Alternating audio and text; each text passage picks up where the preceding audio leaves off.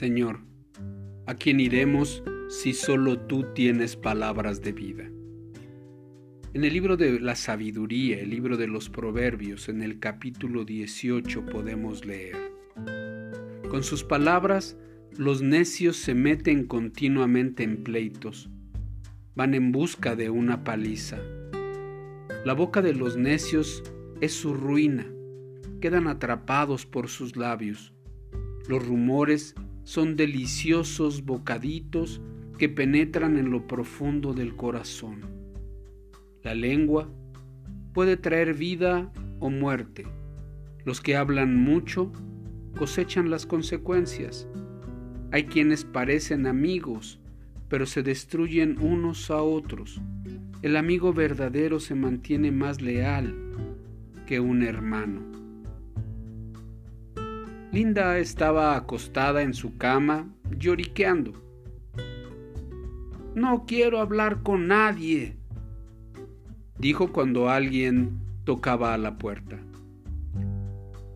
Soy yo, hija, ¿No quieres ir a pescar conmigo? preguntó su padre.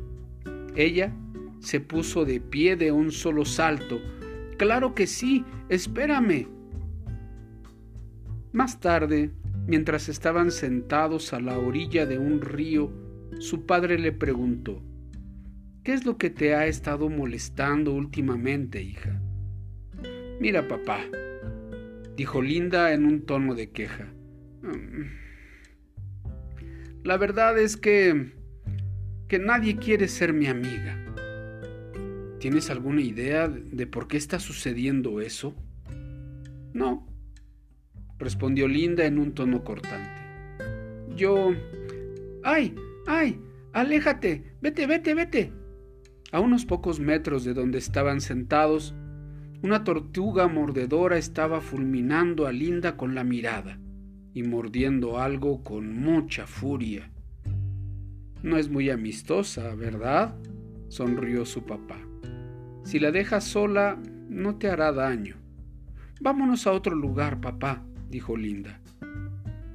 Cuando estuvieron instalados en otro lugar, el papá preguntó, ¿Podría ser que nadie quiere estar a tu lado porque has estado actuando como una tortuga mordedora, mirando airadamente y hablando de una forma brusca a todo el mundo.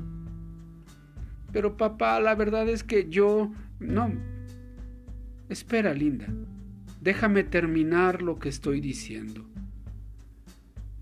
Cuando esa tortuga comenzó a hacer ruidos desagradables cerca de nosotros, ¿qué fue lo que hicimos? pues nos alejamos de ellas, respondió Linda.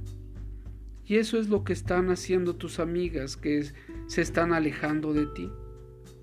La Biblia dice que el que quiere tener amigos debe mostrarse amigable. Al día siguiente, cuando Linda regresó de la escuela, ella estaba sonriendo. Papá, papá, tenías razón, cuando dejé de hablarles de forma tan brusca a mis amigas, ellas dejaron de alejarse y pudimos pasar un buen tiempo. La palabra de Dios nos dice que la lengua puede causar toda clase de problemas. Revisemos nuestras actitudes. Revisemos lo que en verdad está diciendo nuestra lengua. Pidamos a Dios que nos ayude a usarla para ser buenos amigos en vez de alejarnos de todos ellos. Recuerda, Dios es bueno.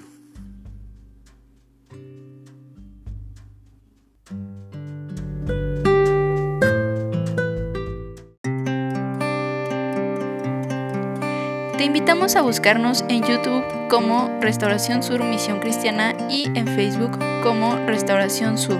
Dios te bendiga.